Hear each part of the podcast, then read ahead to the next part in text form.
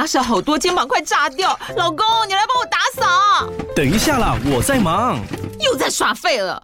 我忙着找虎标红色万金油，帮你缓解肌肉酸痛啦。这瓶百年口碑，天然草本配方，含有温感肉桂，按摩更有效。剩下的家事交给我。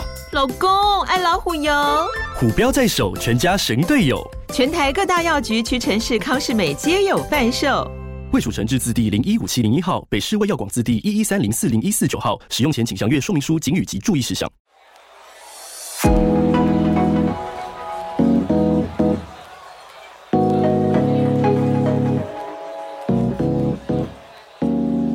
你今天工作快乐吗？快乐是一种能力，热情是一种态度。欢迎收听《快乐工作人》，陪你畅聊工作与生活、商管与学习。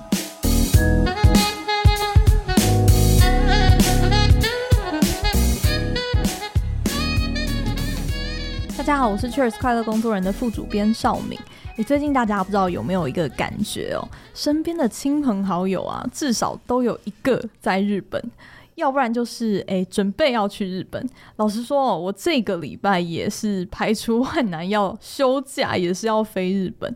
但是啊，台湾人不只是喜欢去日本玩，其实呢，也有越来越多人哦到日本去工作。根据日本总务署的统计啊，二零二二年在日本的台湾人已经突破了五点七万人哦。如果单独看工作签证中最大宗的技术、人文知识、国际业务签证的人数呢，十年来这个成长幅度已经超过八倍，从千人暴增到一点二万人哦。那等于是比台大一整年的毕业生都还要多的一大群人，通通出走日本工作。那他们是怎么过去的？今年呢，天下学习一年一度的重磅专题“人才白皮书”特别派出了 Cheers 的资深记者吴佩明到东京实地访查抢人的现场。那据说呢，他这次采访了各行各业三十位左右的受访者。今天特别邀请佩敏来到我们的节目当中，跟大家分享他的第一线之机。欢迎佩敏，Hello，谢谢少敏的介绍，也跟听众朋友打声招呼。Hello，佩敏，我知道你本身其实也是很喜欢去日本旅游，对不对？嗯，这次在疫情之后重新又再回到东京，有没有什么不一样的感受啊？嗯，我觉得很不一样哦，因为我想很多人都有去日本旅游的经验，像我自己本身去日本旅游就有有三四次左右，嗯，但是常常就是因为觉得哇，好熟悉哦，就很容易去忽略一些细节。那今年我在十月份去到日本东京采访的时候，因为任务不一样嘛，我不是去玩的，是去工作的，所以有刻意的就是拿下观光客的滤镜，然后在一些营业的场所去停下脚步，看看各个产业它的第一线工作者。然后发现说，嗯，的确，日本工作者的样貌跟过去其实真的蛮不一样的，嗯。从面孔上面就可以看得出来。嗯，没错。我想说，呃，可以从三个场景来跟大家分享。第一个是机场大厅，大家在入境或出境的时候，其实都会常常到免税店去逛一逛啊。对啊，一定要去的。嗯，对对对。那你可能会遇到的就是很道地的日本口音的那个日本服务生，他用非常专业的这个日本的这个所谓的待客之道，嗯，对对，来做一个服务嘛。那那我遇到的就是说，在今年特别去。去留意的时候，发现，在机场的免税店，它其实就出现一个不一样的脸孔，开始有一样来自台湾的店员，然后他在帮顾客结账。嗯。嗯然后另外呢，还有两个场景的部分，在非常有名的浅草寺，我相信很多听众朋友都有去过。在现场其实有一个很特殊的文化，就是人力车，在那边前几年也诞生了台湾的第一个女车夫。那哦，是拉着就是可以载客，嗯、然后拉着客人就是去游历，就是浅草寺周围这样吗？对，没错没错，就是一个其实还蛮靠你的体力，然后带游客去导览当地的一些建筑跟文化特色的。一个工作，欸、嗯，没错，没错。那其实有。第一个台湾的女车夫去了之后，我们就发现，哎，原来有越来越多的外国人对于这样子能够体验日本文化的工作都非常有兴趣去做一个尝试。像这一次我去的时候，我有去访问，嗯，去了解一下，有在路边他可能会在等待载客，或者说他希望可以知道你是不是有兴趣搭乘的人。其实很多他的那个人力车夫都不不尽然是日本的当地的年轻人。像我上去问的时候，就有来自中中国的。人力车夫，他也在那边工作。嗯，哇，这些工作可能在台湾是相对来说自己家里的年轻人可能都不想做的工作，但跑去日本就愿意做。嗯。对对对，然后第三个我要分享的，他就不是在东京市区了，是在。东北亲生的一个大众浴场，嗯、也有来自台湾的一个女生，她在负责清扫浴池。那她其实是一个蛮有名的部落客，她叫做夏町贵族。在今年暑假的时候，还出了一本书，记录她在日本浴场工作的所见所闻。所以从这几这三个场景哦，我想要。带大家看到的就是说，台湾人他很喜欢到日本去旅游，这个是世界闻名的。对，嗯，可是很少人会知道说，台湾人其实对于到日本工作也是非常向往的一件事情。嗯，对，就像我刚刚讲的这几个例子，他们其实都不是短暂的留学或是打工度假，而是拿正式的长期工作签证。这是一个很特殊的现象，因为从里面你可以看得出来，台湾人才外流的情况真的是越来越明显。以前我们其实也呃常常有一个印象，就是说日本是相对封闭的一个社会，嗯，但是现在看起来，就是哎，世界各地的人去到日本工作的场景也越来越多元。那你自己观察下来，因为也采访了蛮多，就是日企的，嗯，他们是怎么样子去吸走，尤其是台湾人的？嗯，这个你就问到重点了。其实会有这么多台湾人到日本工作啊，一方面。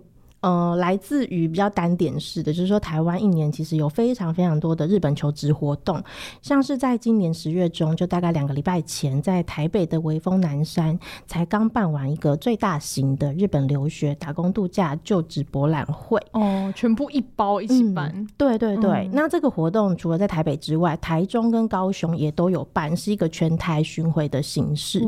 嗯，没错。但是我觉得，除了单点式的，就是说台湾人他各自自己有兴趣，然后去找呃相对应的企业来做一个呃求职之外，我觉得更值得关注的，其实还是日本企业它怎么样有系统性的正在吸走台湾人才。嗯嗯，那两个方向是在这次采访当中，我觉得格外值得注意的，一个是产学合作，第二个就是大学征才博览会的现场。OK。嗯，对，像我这一次跟高参大，就是高雄餐旅大学，是非常有名在培养第一线服务人才的学校，接触下来就发现，包含像是新加坡、香港、瑞士、杜拜等等的五星级的国际级的旅宿业，其实这几年来都非常积极的来台湾布局抢人。那像是澳门有一间五星级。呃，美高美酒店，它今年是第一次跨海到台湾的高参大来做征才，那他提供的起薪也非常诱人，是台币将近七万块，以大学新鲜人来说是非常高的薪资。OK，嗯，那另外还有新加坡的一间五星级的金沙酒店，他们的 HR Head 就甚至还跟高参大的校长。明讲说，嗯、欸，你有多少人都来吧，我全部都要。哇，这么缺？嗯、对，所以你从这样子，光是台湾岛内，你就可以看得出来，日本企业是多么积极的来台湾，嗯，抢财。那像这一次我住的，嗯，新宿王子大饭店，在里面工作的一个台湾人，已经满五年的饭店服务员林玉玲，他其实就是在大学时期被预定走的。嗯，他在念世新大学观光系大三的时候，就是嗯被王子大饭店预定到日本实习，之后就转为正职，到现在都不打算回到台湾工作。哇，嗯，那台湾的那个餐旅哎、欸，餐厅旅宿业。应该听了会觉得 还蛮心痛的喔，因为现在最缺人的就是他们了。真的，真的，这个是非常值得关注的现象。因为日本的旅宿业他们抢人的计划，我觉得台湾企业可能会非常的惊吓。嗯，嗯，那日本除了很认真在抢台湾的基层人力之外，我们还发现，就连精英都一直不断的被挖角过去。像是这一次采访的台大职涯中心的徐主任，他就提到日本有一家世界知名的大型金融服务业。在七年来，已经透过大学征才博览会这样的场合，偷偷的挖走了十三个台大精英中的精英。啊，他怎么定义精英中的精英？对，怎么说精英中的精英？我也蛮好奇的，因为那时候在听就觉得，哎、欸，台大不是每一个都是精英吗？那他们还怎么挑选呢？可是的确是有一套非常严谨的选人机制。他们在征才的过程中。我就接触了陆陆续续大概一百多个人，最后他们只要两个带走。嗯，嗯哇。对，很竞争呢。对，而且在现在很缺工的时代之下，我自己觉得他们这样的做法是很奢侈的。啊、他还可以挑人，他是开出什么样子的条件可以打包走这些人？嗯、对，其实主要原因还是在于，就是他们在日本的市场是非常大的，所以可以给出非常好的待遇，然后以及世界级的舞台，嗯、这个是最大的诱因。那我也稍微讲一下他们的征才的做法是什么。首先，呃，第一步其实是跟台湾企业的做法不太一样，他们。他们会直接派人资主管到大学征才博览会的现场，跟呃新鲜人做面试。也就是现场直接面试、嗯，对对对对对。紧接着第二步呢，面试隔天马上他就借下那个台大一个很大的集资会议中心，然后请来已经在日本工作的学长姐回到母校来分享他们的工作心得。哦，等于是台湾人分享给台湾人、嗯。对对对，你会觉得说，哎、欸，日本人来找我会不会他讲的话，就是说他讲的话需要被。打折，但是如果你是一个也是台湾人，然后他还是你的学长姐来分享的时候，你的信任度就会提高嘛，你就会觉得嗯，他说的是真的，他不会骗我。所以你可以看得出来，真才上面的细致度是非常用心的，不是说、嗯。哦、我只是派一个基层的 HR 来跟你面试，或是我发一些文宣，然后要来不来随便你的态度。OK，嗯，他们表现出来的真的是我非常渴望，想要争取你加入我们公司这样子的心情。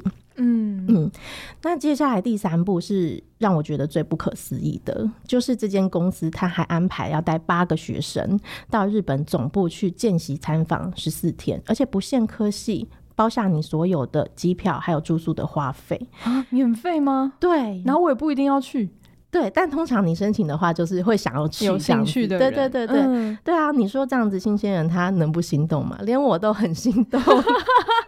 可惜我们不是新鲜人了，他可能不会要我。对，所以你可以看得出来，他们是非常真的是策略性的在布局抢才。嗯嗯嗯嗯，有我们在采访的过程当中，其实好像也听说过一个就是日商，然后在台的 head 跟我们分享到一件很不可思议的事，是他们日本总部的 HR 绕过了他，直接偷偷来。台湾的那个真才博览会的现场，对，他是到现场遇到才发现，你没跟我说你要来抢人呢？对，对，对，对，对，这个真的也是非常有趣的地方，就是说你可以发现说，日本总部他抢人的程度是连台湾分公司他也不会特别通知，对，他就是明摆着，就是说只要是人才，我没有再跟你客气的，我都要了。对，对，对，这是非常特殊的现象，你就可以看得出来，台湾人才其实受到日本企业很大的关注，他甚至不惜合作伙伴，或者是说。说他的分社，他其实都会尽他所能的把人才挖走。哇！嗯、可是，那你从你自己那个报道的，就是采访的这个过程里面去观察，日本人为什么这么爱用台湾人啊？嗯，是，其实有在日本工作过的话，可能会知道，就是说，在日本他，呃，其实最难的门槛，要进日本企业最难的门槛，不一定是专业的嗯知识。而是语言，也就是说，你要会说日文这件事。嗯、因为老实说，这次采访下来，我发现英文在日本企业里面其实还不是这么的通用。OK，、嗯、在这样的环境之下，会说日文的外国人就变成日本企业非常极力想要锁定的目标。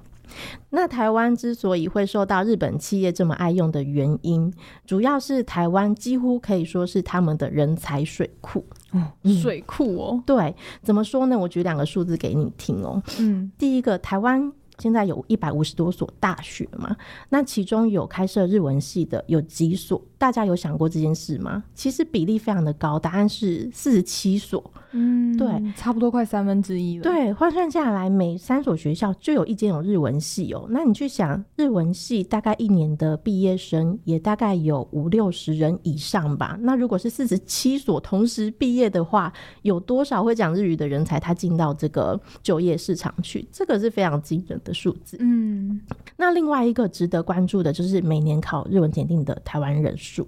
台湾每年考日检大概有将近八万人，如果用人口来换算的话，可以说真的是世界第一多的。OK，嗯，像我自己也是大学就有修日文的辅系，也考过日检，那或许我就是他们想要的人才，也说不定啊。嗯，对，如果连辅系的人都算在内的话，那台湾会讲日文的人真的非常非常多，是世界很少见的。OK，嗯嗯，对。那台湾除了因为语言优势受到日本企业关注之外，还有一个获得青睐的原因，其实是很特殊的软实力。哎，软实力吗？嗯，对，那就是阅读空气的能力啊。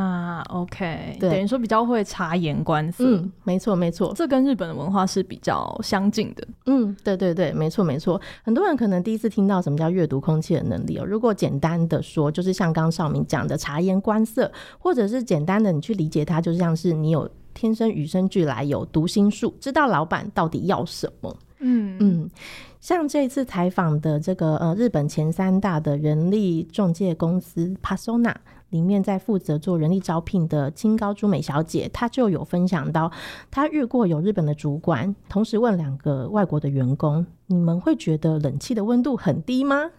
那越南的员工马上接着说：“不会啊，我不会觉得。”但是台湾的员工他不是做一个简单的回答，他是站起身来去把冷气的温度调高啊。老板的意思就是太冷了啦。嗯、对，没错没错。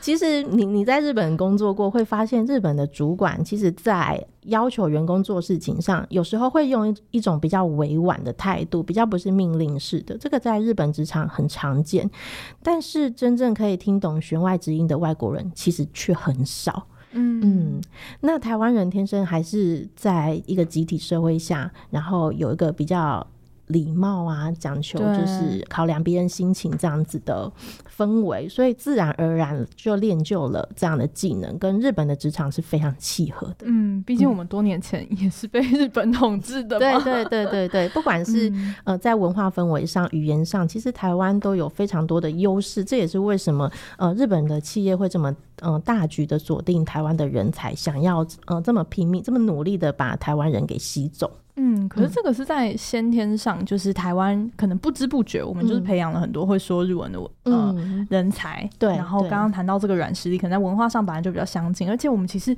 我自己猜想，我们也受很多日本的影剧啊、动漫啊、嗯、等等这个文化，其实算是就是熏陶，就是从小到大其实很容易可以接触到，所以其实对。于向往日本这件事情的好感度也是蛮高的。嗯，嗯，的确是，所以不管是在就是文化上，或是曾经。的历史上，其实台湾对于日本的这个熟悉感也非常高，也带动了很多的台湾年轻人。他其实一有机会，他就想要尝试看看，我跨出台湾去工作，那首选就会到日本去。对，刚刚这样听起来，不管是新鲜人、蓝领，然后是说高级的白领，我全部都要就是了。嗯，那背后就是日本的在政策上面，就是。有在支持这件事情吧，不然怎么会在过去十年来，哎、欸，有一个这么大的一个转变？嗯、的确是有。我们刚刚说了这么多日本企业积极来台湾抢财的例子，对不对？嗯，那可以发现哦，就是说。企业可以做到这个程度，背后那个支撑的堡垒，关键还是在于日本政策的大门打得非常开。嗯嗯，如果听众朋友有在关注新闻的话，应该不难发现哦，这几年日本是非常积极的在开放外国人就业这件事情。主要原因还是在于日本面临了非常严重的高龄化的问题。OK，嗯，光是二零二二年，他们就减少超过八十万人，大概等于两个新竹市的人口，是非常多的。嗯。嗯那在非常缺财的情况之下，他们也一改过往的这种比较保守的做法，很大幅的开放，也推动很多新的人才签证的制度。举例来说，像是二零一九年，他们就推动一个特定技能的签证，包含像是住宿啊、航空啊等等的十二个产业。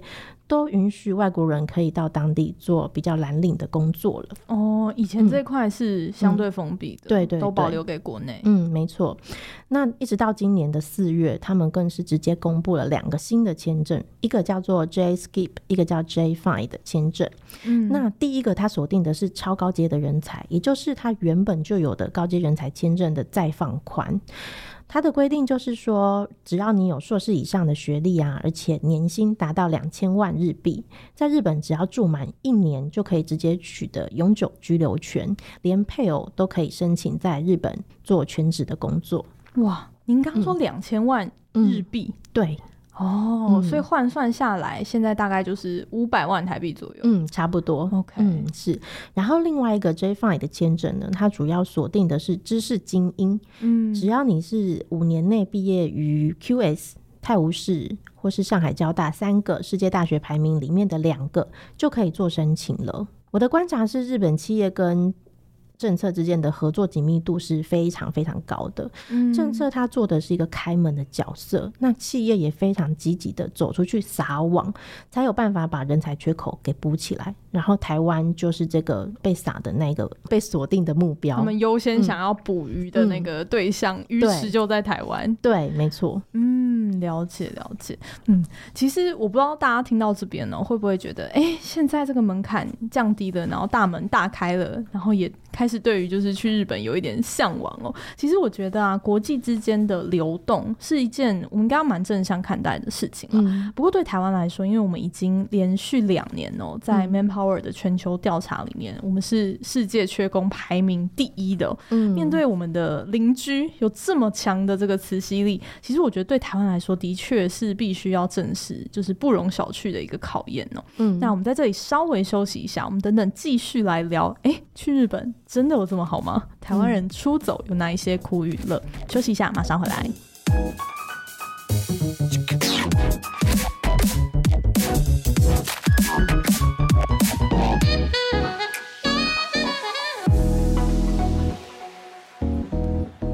欢迎回来。你刚刚跟佩敏谈了比较多拉力的部分嘛，嗯、就是日本吸引台湾人，但本身台湾其实也要有推力，才会大量的流失嘛。那想问佩敏，你自己观察下来，是哪一些人在出走？然后他们出走的原因又是什么？嗯，比较多还是以白领为主。Oh, OK，嗯，而且范围很广，因为包含像是半导体的 IT，还有服务业的柜台，还有设计师等等，其实都。在这个人文技术还有国际业务的签证里面，嗯，嗯，那像我这次采访的在日本工作的台湾人，分布的产业其实也是非常非常的多元哦，包含像是有科技业的啊、医药业的，还有设计业、文创，还有资讯产业跟国际贸易，还有旅宿业等等，你可以看得出来，就是他们的样貌是非常广的，就是说在各个领域里面都藏着台湾人在里面。对，嗯嗯嗯，在访问将近三十多个的过程当中，我觉得里面有两件事情是特别想要 highlight 跟大家分享的，嗯。第一个我想谈的是日本的专门学校制度。哦，专门学校，嗯，对，它是像台湾的类似专科的概念吗？嗯，它其实有一点类似台湾的一个技职体系，哦，对，但是它又更贴近产业它需要的硬技能。嗯，那像我这次写的一个人物专访啊，他是旅日摄影师施清源，他是从台大医学系毕业之后都已经考到医师执照了，但是因为实习，他发现呃，医生的生活并不是他想要追求的，所以他就。转换跑道，转换跑道去重新学了设计这件事情。嗯。大家知道这样的跨度有多大吗？在台湾，嗯，在台湾，你想要做设计的话，你可能要有非常强的硬底子，或者是说你要毕业于呃相关的大学科系。但是在日本，它因为有专门学校这样子很弹性的人才制度，所以它是开放，你是不限背景的人都可以去做申请。它唯一的条件就是你的语言要到达一定的程度，可能有的是 N 三。有的是 N 二的等级，嗯嗯，其实这个专门学校的制度，一方面也是跟日本对于职人文化的这个精神的尊敬是很有关系的。相对于台湾来说，日本的职场的确是没有那么看重学历这件事情，他们比较着重的是你对这件事情想要学习的渴望、动机，然后跟你现在学到的东西，它是不是可以马上应用在职场上面。所以，像施清源这样的例子，他就是呃后来顺利的转换跑道，那的确也进到一间非常知名的呃餐饮服务业，然后去担任呃设计师的工作，专门做文宣，然后还有招牌等等的设计跟推广。他这样子透过日本的专门学校制度，然后去开启第二人生。的做法，我觉得在台湾有很多年轻人都是值得参考的，因为在呃念大学的那个阶段，很多人他会有因为分数的关系，他可能读的不是自己最喜欢的科系，或是说念了四年之后，发现要找工作的当下。他才想到这不是我要的，那该怎么办？那透过像日本这样子的比较有弹性的一个培训的制度，他就有机会去做第二专长的训练，甚至把这个除了兴趣之外，他还变成一个真正可以养活自己的工作。嗯，这个的确是、欸，因为很多人在转换跑道的时候，都会担心说，哎、嗯欸，我过去的背景可能没有啊，或者说我的工作上面跟这件事情没有太大关系，嗯、可能大家。直觉会先想到的是我申请，比如说研究所好了，嗯、因为很难。你说再教大家念一个大学，时间太长了。对。可是日本这个专门学校听起来，它相对哎、欸、门槛就是语言方面、嗯，但是其他它背景完全不限。对。而且听说录取率其实也是相当宽的、嗯，对不对？嗯，对对对。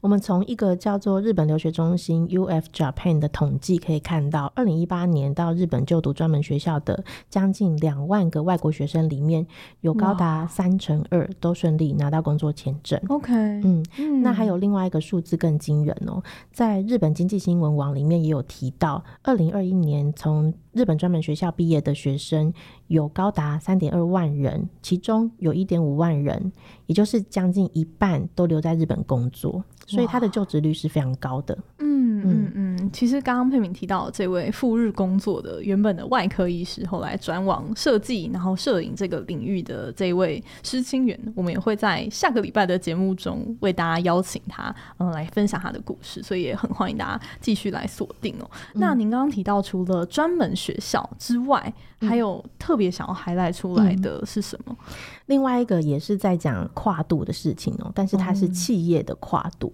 刚、嗯、刚的事情源比较像是个人兴趣的转换，那另外一个我想要跟大家分享的就是日本半导体业。他的门其实也打得非常的开，哎、欸，可是台湾半导体业很强哎、欸嗯，我们这个慈禧力薪资条件应该也不比他们差吧？的确是，其实我们一开始也是锁定这样的主题，就是说，呃，日本其实非常缺 IT 人才，是那是不是把非常多台湾优秀的 IT 都带走了？嗯、结果发现其实没有带走，带、哦、不走。对，因为台湾的半导体业的确是它的薪资竞争力在世界是知名的。的确，日本没有办法把这样子的。人才挖走，但是他转向，他挖走的是另外一群人，也就是文祖神。哦，文组生进到半导体业吗？嗯，嗯，没错，没错。这个在台湾可能真的是非常少见，就是说，除非你是做财务，或者是说你可能是会计等等的工作，你才可能会比较有机会在半导体里面工作。嗯。但是在日本，因为像刚刚提到的，他对于学历这件事情并不是这么看重，他们对于在学习这件事情是更重视的，所以他们也接受了非常多你是非理工科系的学生，嗯。他进到这个产业来再重新训练。像我们这次有采访的一个也是专访的人物，他叫做呃何博威。他是从政治大学政治系毕业之后，然后就直接到日本的一家半导体公司担任业务开发员。哦，他完全中间也没有任何相关的经历耶。嗯，是完全没有。那他有提到，其实从面试的时候就可以看到日本对于呃文组生的那个高接纳度了。他有分享哦，他在面试的时候啊，跟呃面试官其实谈了非常久，大概十几二十几分钟，但是完全没有问到任何一个跟半导体有关的专业。业问题哇，对，那他们都问什么啊？其实他们比较多都是问你的人格特质，比方说你对于学习这件事情是不是看重，哦，然后或者是你为什么会想要来，你来了想要做什么？他们更重视你在投入一份工作背后的这个动机，还有你是不是有意愿可以在学习一个新的领域的能力。哦，等于说他不要求激战力，嗯，可是你要是潜力股。对，没错，没错，少敏说的很贴切，没有错。其实日本企业它真的蛮重视的，就是说你的人格特质是不是可以对应到我们的职场文化，嗯，然后同时呢，在管理上，主管他也马上就可以交付你，就是你有感兴趣的工作，你可以做的有成就感。这也是为什么日本的半导体业它可以接受大量的文组生进驻。嗯，因为我在看你的报道的里面有一个也让我印象蛮深刻的，嗯、就是说，其实，在日本文理组的那个薪资其实差异是没有这么大的。哎，嗯嗯嗯，的确是哦，在台湾大概文科跟理科起薪差个三四万，就是一个月月薪可能对月薪就有对蛮大的差距，对，差个三四万你。还是会摸摸鼻子，觉得嗯，这个就是 文理组的差距。对，所以台湾才会有一个称号叫“文组地狱”啊。对，没错，真的真的。所以很多，这也是为什么这么多的人他会选择薪资取向去念一个自己相对没有那么喜欢的科系。OK，对对对，因为文理组的这个起薪差异真的是非常的大。那像刚刚少明有提到的，在日本，呃，文理组的这个差距起薪的差距相对来说。是比较合理的。也就是说，我一样都是学过四年的专业，嗯、然后进到职场，我们都还是一张白纸的状态之下，我们的起薪、我们的起跑点并不会差太多。那后面他当然还是会拉开来，因为他还是要看你个人的发展的潜力啊，或是你的成就等等。但是它相对的，就是对于新鲜人来说是比较友善的一个呃制度。而且我们那时候看，不只是新鲜人，就是我们呃爬出他们人力资源的那个资料嘛，就是。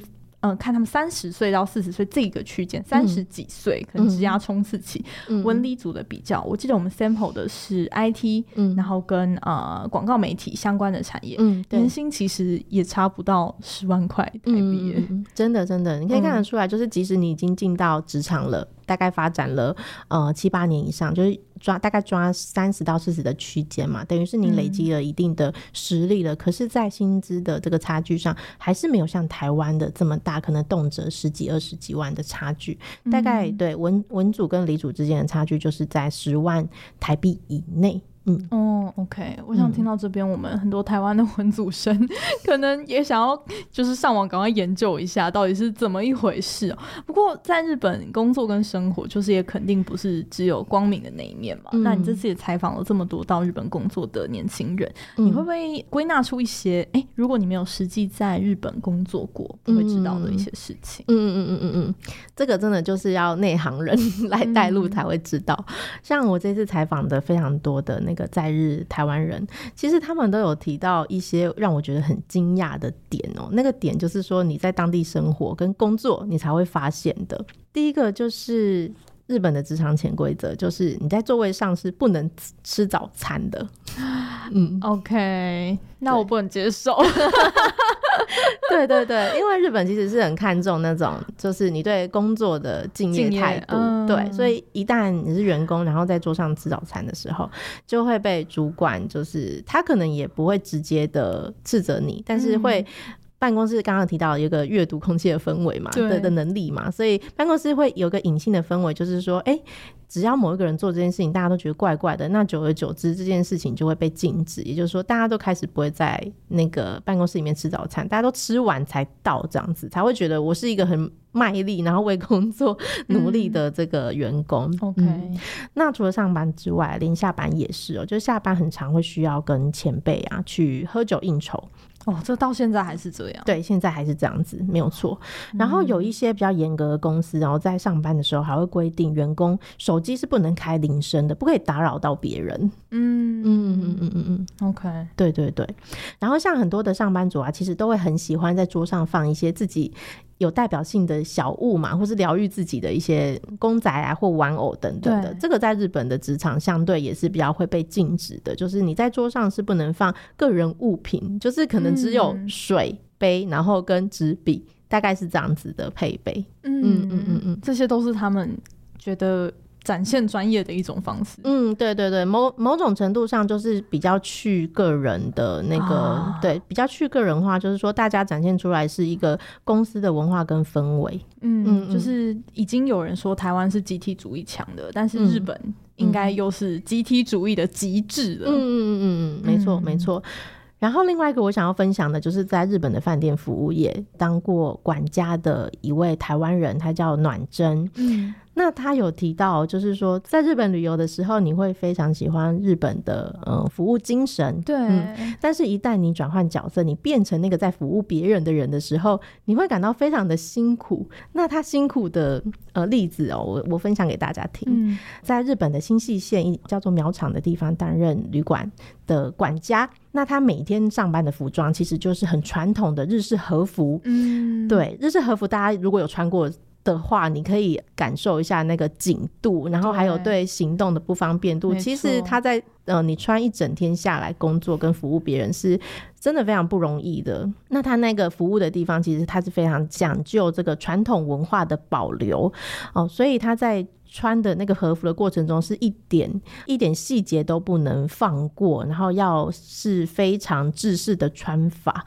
那他有分享，就是说在穿的过程中，大概穿脱下来靠自己的话，要花四个小时左右。你说一天就是光是穿脱和服就要花四个小时？对，没有错，没有错，就是因为这样，他也。在初期的时候还不是这么熟练会穿和服的时候，他就每天要提早四个小时搭车出门去上班。哦天哪！对对对 对，除了这个之外呢，然后他在每天就是送餐给客人的过程中，如果你有体验过日式的服务，你就会大概知道他会需要。反复的跪，然后或者是说不断的这个低下头来鞠躬等等等。那你在穿着这么紧的这个衣服，然后再加上你要不断的重复这些动作，久而久之，你就会发现可能腰酸啊、背痛啊。那呃，暖真这边分享他是特别严重的情况，就是他到最后他真的站不起来。嗯，所以可以看得出来，其实非常辛苦的。但是他也反向的，就是被日本对于这个服务业的这个敬业精神所感动哦。嗯、像他自己就曾经试过，呃，稍微想要走，稍微想要走捷径，就是在穿和服上面，就是。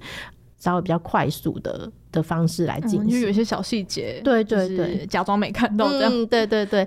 但是就是被他的主管制止，然后对方是非常语重心长的告诉他说，嗯、这个就是我们就是一直在守护着的日本文化，我们不能轻易的让它流失掉。嗯、你可以从过程当中看到。虽然日本的工作，服务业工作是相对辛苦，可是，在过程中的确也可以深刻的去体验到一个文化的传承还有保存是怎么样的细致。嗯嗯。但是，对你刚刚提到这位暖真来说，嗯、他后来应该也是做不下去了吧？对，所以他现在已经回到台湾来了。在回忆日本那段时间，他就是印象非常的深刻，就是有苦跟有乐。嗯嗯嗯嗯嗯，了解。那做完这个专题，你自己这样整体看下来，嗯，你自己会想要北漂日本吗？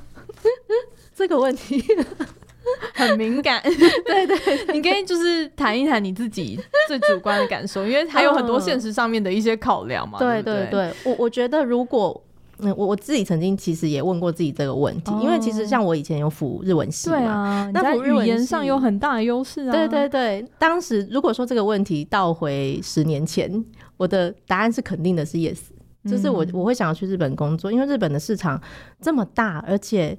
它是一个这么宜居的地方。对，我另外也想跟大家补充一下，就是我这次采访的非常多来自各行各业的那个台湾人在日本工作的人，嗯、他们都跟我不约而同的提到，就是说，嗯、呃，他们会留在当地一个很重要的原因，除了像工作有竞争力啊，或是说喜欢当地的文化之外，宜居这件事情也是他们考量在内的。哦，嗯，是指城市规划还是说天气？嗯其实都有，包含像是日本的都市规划是做得非常好，嗯、然后交通也很完善。你走在日本的街上，大多数的车可能都会让你这样子。然后另外还有像气候，你、嗯、在日本，你虽然上班的时间可能是蛮辛苦、很紧绷，但是你在下班之后，或者是你在周末的时候，是有非常多的玩乐可以进行的。他就讲四句话，我觉得是很打动人心。他说。嗯春天去赏樱，然后夏天去冲浪，秋天去赏枫，冬天去滑雪。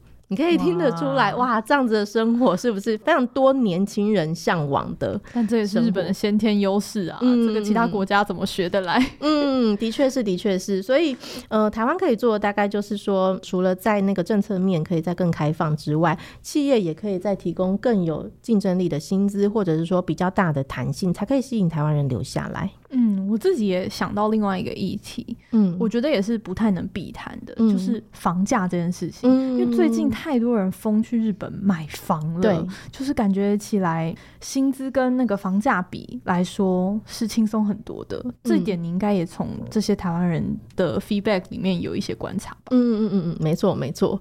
讲到买房，就是许多年轻人的痛嘛。嗯、的确是这件事情在台湾真的是大家一个共同的隐忧，但是在日本好像。让你相对的比较有机会可以去看看房子，或者说甚至你有机会出手。这个也是在这次采访中我，我呃跟在日本工作的台湾人聊到的，他们为什么会选择在那个地方工作，甚至定下来。嗯，我访谈的大概有。接近一半吧，或三分之一或接近一半的比例，他们都是以呃取得日本的永久居留权为目标，甚至有好几个人，大概有七八个人以上，他们都已经拿到这个资格了。嗯，那很大的一个原因，除了日本移居以及他们喜欢现在的工作之外，在日本可以买得起房子，也是他们的考量点之一。嗯，那我大概举例一下，这边不是要帮日本的房对 房屋做宣传，但是就大概让大家知道一下，就市场的现况。呃，我采访的一位叫宛如，他是在资讯科技业服务，他拿的是呃高阶人才签证。那他在日本已经呃买房了，他有分享哦，他的房子大概就是在东京东京都，然后搭地铁呃十几分钟可以抵达的地方。如果你要换算在台湾的话，可能就是类似像是新店这样子的位置吧，嗯、就是它不是在市中心，可是它离中心其实也并不远。那他买的房子是一个社区大楼式的房子，然后。三房一厅，然后是全新的，有设呃有管理员，然后也有、呃、可以丢垃圾的地方。嗯、大概换算价格下来是两千多万台币左右。嗯嗯，那。他就有分享到说，像这样的生活品质，你在台湾，你两千万可以买的房子，呃，应该说双北都没有办法买到全新，然后价值两千万的房子，更还三房一厅。对对对对对，嗯、更何况你是住在东京都，对，所以你可以知道那个房价对年轻人来说，它其实就是一个非常非常实际的差距跟诱因。嗯，的确，而且可以置产，你的人也会安定在那个地方多一些。嗯，嗯，嗯，嗯，那最后我想问佩明，就是你看。了这么多外面的，就是哎、欸，当然是有苦有乐的部分。嗯、但是台湾其实也很需要打造我们自己留才的一些竞争力。嗯、你自己会有什么样子的建议呢？嗯，其实我这样看下来，我觉得台湾的职场相对它有人情味。然后有弹性，这个其实是一个比较不容易被注意到的软性的竞争力，是对。但是的确也是，就是在给薪上，或者是说在。一些，比方说比较弹性的工时或是工作地点上，台湾的企业还是有非常多可以再进一步、再更加强的地方。也就是说，日本的企业它，我对比下来，我觉得日本的企业它虽然有一个国际的舞台，然后薪资。条件也跟台湾相比，可能也还算不错，但是他的那个工作压力其实也是有时候也是翻倍的，对。然后尤其是你在一个异乡，然后单独打拼的时候的那个心情。没有经历过的人，可能也很难体会要怎么样撑下去。那台湾其实能够留在家乡工作，应该还是蛮多人的向往。毕竟你的朋友圈，对，你的家人都在这里。可是有时候年轻人他是想留，可是留不下来，因为毕竟低薪高房价，就是造成他会呃有可能想要到国外去闯荡的这个原因。但是台湾的这个人为的管理，或者是说。台湾的这个呃职场的自由氛围，比方说我们都很常可以在桌上摆自己喜欢的东西啊，或是我们可以大方的把早餐拿出来吃啊，不会被责备。这个其实是台湾就是相对来说职场比较温暖的地方。但是除了这些温暖的地方之外，我们可以拿什么去跟人家竞争、跟人家拼？我觉得这的确是还可以再做更多的。部分，嗯，太好了。我觉得今天听完佩敏的分享，有一个蛮大的感触是，留才其实对台湾固然来说是一个挑战，但是我觉得现在有这样子的一个急迫感，也是一股改变的很强烈的动能。而且尤其是当人变得更加的稀缺，其实每一个工作人的未来呀，也都是企业甚至是我们的国家领导人他们。没有办法回避的一个议题哦，嗯，那也是我们今年度在我们的人才白皮书里面很希望可以传达的一个意念。那、嗯、如果听众朋友对这一次日本直击的报道有兴趣啊，也都可以在 Cheers 的网页来观看哦。那我们就下一集再见喽，谢谢佩明，嗯，谢谢大家，拜拜，拜拜。